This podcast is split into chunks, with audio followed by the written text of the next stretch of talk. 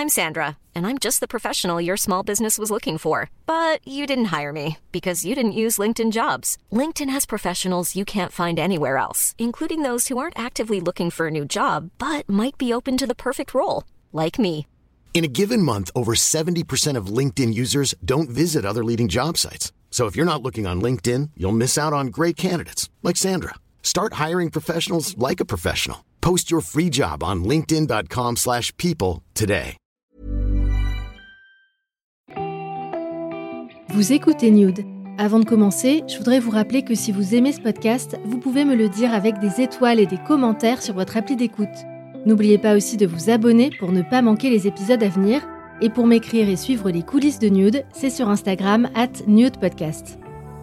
Voici l'envers du fait divers, épisode 4. Je vous recommande, si vous ne l'avez pas fait, de commencer par les premiers épisodes.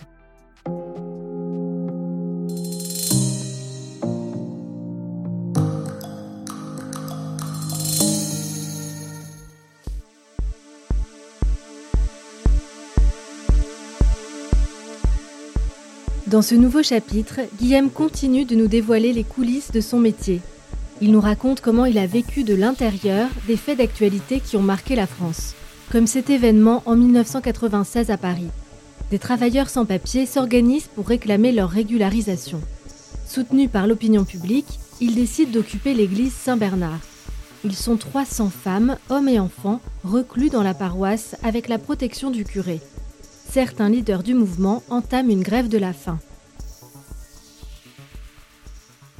Je suis euh, envoyé pour couvrir euh, l'événement. Et au tout début, ça se passe très bien. Euh, les gens sont, sont très accueillants, m'expliquent leurs différentes histoires, leurs différents parcours. Je les relate dans le journal. Jusque-là, tout se passe, j'allais dire normalement. Enfin, c'est presque une démarche classique pour obtenir quelque chose. Sauf que à l'époque, le gouvernement en place n'est pas spécialement d'accord avec les revendications. Des tensions commencent à apparaître, c'est-à-dire que l'Église est de plus en plus entourée de policiers, de plus en plus on fait comprendre aux différents porte-paroles des sans-papiers que c'est pas comme ça qu'ils obtiendront quoi que ce soit. La situation se tend vraiment.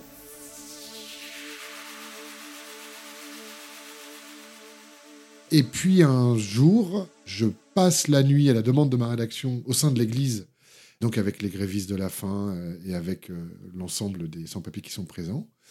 Et au petit matin, à coup de hache, les CRS euh, défoncent la porte. Une porte d'église défoncée à coups de hache. L'image restera dans tous les esprits. Il est 7h55 le 23 août 1996 deux mois après le début de l'occupation de l'église, Jean-Louis Debré, le ministre de l'Intérieur de l'époque, a donné l'ordre d'expulser les sans-papiers.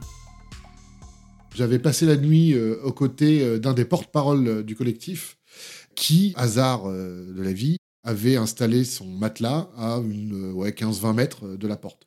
Donc, effectivement, le matin, on était réveillé depuis peut-être une heure, une heure, parce qu'on se réveillait tôt, évidemment, on ne dormait pas beaucoup. Et c'est au moment où on était en train de boire un café qu'on a entendu euh, d'énormes coups. Et en se retournant, on a compris ce qui se passait, puisque la porte a volé en éclats très rapidement, elle était en bois. Et les CRS sont rentrés très très très vite.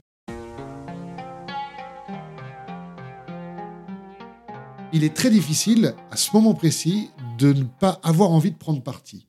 C'est pas mon métier que de prendre parti. Je suis pas là pour ça. Mais je ne te cache pas que c'est compliqué. Parce que, à force de passer du temps avec les personnes qui sont en situation irrégulière, il y a des liens qui se sont créés. Beaucoup m'ont raconté leur parcours pour arriver jusqu'en France. C'est des vies qui sont très compliquées, très difficiles, très dures. C'est impossible de ne pas avoir de l'empathie, c'est impossible de ne pas être sensible. Sauf que mon métier, c'est pas d'être sensible, c'est de relater les faits. Et donc ce jour-là, je suis vraiment euh, partagé entre l'envie de me jeter sur le premier CRS que je vois pour l'empêcher de faire son métier, et en même temps de rester bien sagement à la place qui est la mienne pour observer ce qu'il se passe de manière à pouvoir le relater.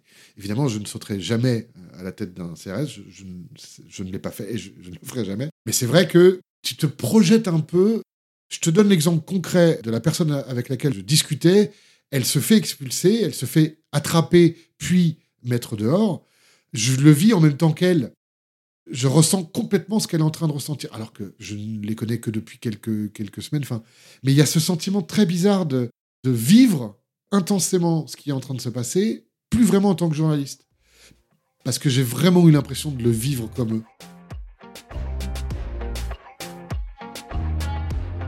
Avec cet événement qui deviendra un symbole, certains Français découvrent, si l'on peut dire, les visages et les histoires des immigrés en situation irrégulière.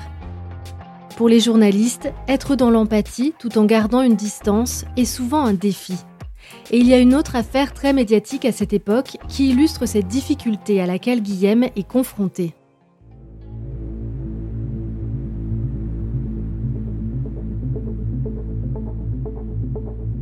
Dans ces années-là, à Toul, un drame se produit. Un jour de tempête, une grue de 30 mètres de haut s'effondre sur un lycée. J'ai pensé qu'un avion venait de nous tomber dessus, décrira une enseignante au journal Libération. J'ai vu la grue vaciller, les ouvriers étaient affolés, ils faisaient signe de s'écarter, mais tout est allé très vite, dira un autre témoin. L'engin s'effondre sur le toit de l'école et s'écrase sur une classe de terminale. Six adolescents sont tués sur le coup. Guillaume est envoyé sur place avec un photographe.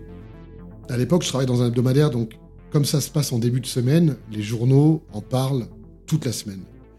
Donc euh, les témoignages des familles, euh, les témoignages des profs, ça a été vu, revu, écrit, réécrit. ça n'a plus vraiment d'intérêt de faire la même chose. Donc avec le photographe avec lequel je travaille, on se regarde et on se dit, la seule personne que personne n'a eue, c'est le grutier. Il faut absolument qu'on chope le grutier. Le grutier, lui aussi grièvement blessé, est en état de choc. Il parle pas, quoi. Il est traumatisé. Il faut savoir que euh, quand il monte dans sa grue, euh, les rafales, ça fait quelques heures qu'elles soufflent, enfin qu'elles sont présentes. Donc il y a toute une polémique. Est-ce qu'il aurait dû monter dans sa grue? Est-ce que euh, il a été forcé? Est-ce qu'il est allé de par lui-même? Bref, on finit par trouver son numéro. J'ai passé 4 heures ou 5 heures au téléphone pour essayer de le convaincre de nous accorder un entretien. Je me rappelle, j'avais la main, elle était brûlée tellement le téléphone, il surchauffait. Et au bout de 4 heures, 5 heures de négociation euh, au téléphone, il nous dit Bon, bah, venez chez moi. Donc, on va chez lui. Et là, c'est compliqué parce que le, type, en tombant, il tue six personnes, donc euh, six enfants. Donc, je veux pas vraiment lui poser la question trop dérangeante. Et donc, on perd toute objectivité, on est dans l'empathie la plus extrême et on va totalement dans son sens.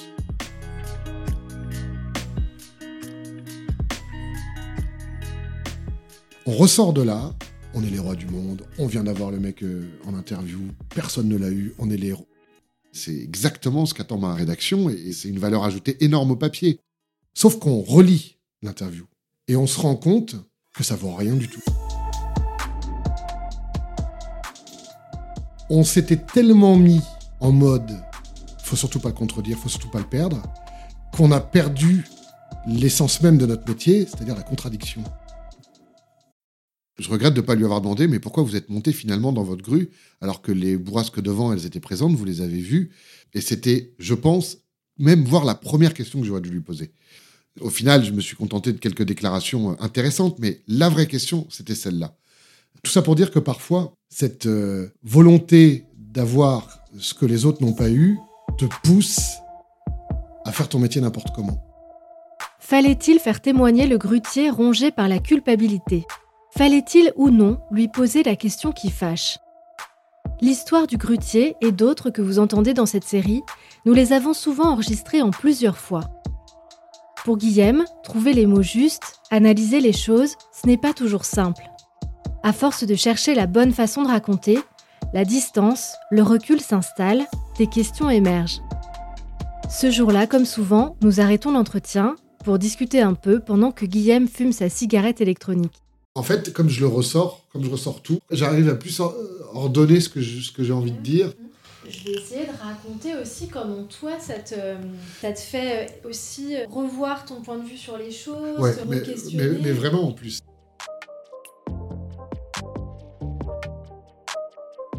Nous arrivons à un stade de l'entretien où Guillaume s'est replongé dans beaucoup de souvenirs. Vous vous souvenez quand je vous ai dit que témoigner dans ce podcast, pour lui, ça ressemblait un peu à une visite chez le dentiste? Eh bien, on y est.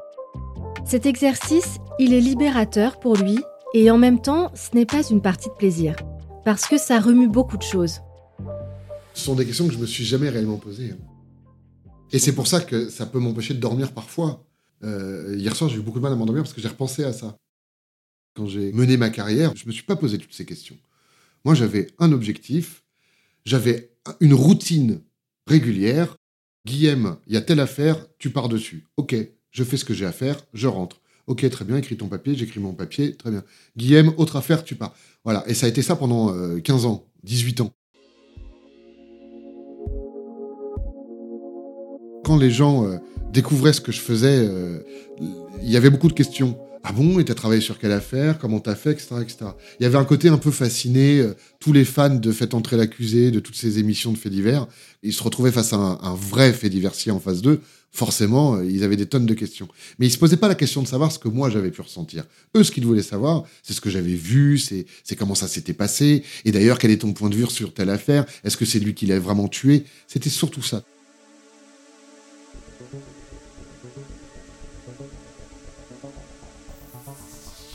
En racontant cette histoire, pour la première fois, Guillaume s'interroge sur la façon dont il a vécu ses rencontres et ses événements. Mais il se questionne aussi sur la façon dont il a pu faire son travail. Pour que je comprenne, il me donne l'exemple d'une autre affaire qu'il a eu à traiter. C'était une dame qui avait été euh, arrêtée parce qu'elle avait volé euh, de la viande dans un supermarché. Elle n'avait pas une thune, la pauvre. Donc elle avait volé un morceau de viande. Et il y avait eu toute une polémique autour de ça. Et je me rappelle arriver là-bas et de voir tous les mecs de TF1, France 2, avec caméra et tout. Elle était paniquée. Et moi, je me suis dit, je vais la jouer différemment. Je vais laisser les mecs euh, se casser les dents sur la porte. Ils se sont cassés les dents sur la porte. Et deux heures après, je suis arrivé, je tapais à la porte. Bonjour, je suis journaliste. Ah, madame, j'ai pas de caméra, j'ai pas de micro, j'ai pas de dictaphone, j'ai pas de photographe, j'ai rien. C'est juste moi. Et moi, je suis pas là pour vous filmer. Je suis pas là pour vous mettre mal à l'aise, je suis juste là pour vous écouter. C'est une espèce de discours, tu sais, euh, préécrit, euh, et que tu, tu, fais, tu, tu, la, tu la manipules, en fait. Tu la mets en confiance et tout. Mais en fait, la seule chose que tu veux, c'est qu'elle te parle. Et tu ressors de là, tu te sens pas honteux. Tu te dis, j'ai niqué les autres. Mais avec le recul, je l'ai manipulé, la pauvre dame.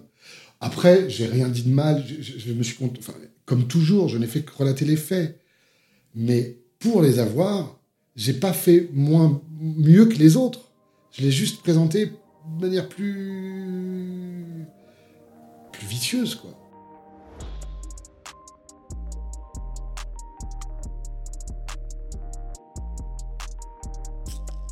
Aujourd'hui, euh, je ne regrette absolument pas euh, ce que j'ai fait, mais j'ai une, j'ai une approche différente.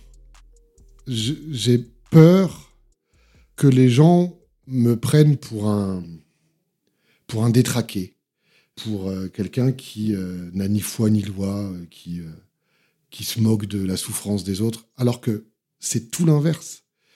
Mais je, je, peux concevoir que ça puisse paraître un peu surprenant, dérangeant.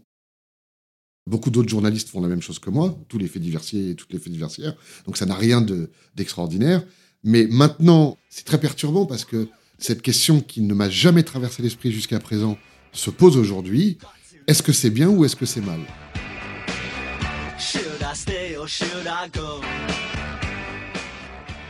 On referme ici un grand chapitre. Dans le prochain volet de cette série, Guillaume nous racontera une autre période de sa vie et une facette encore différente du métier de journaliste fait divers. Je vous promets à nouveau un témoignage rarement entendu c'est à suivre dans l'épisode 5.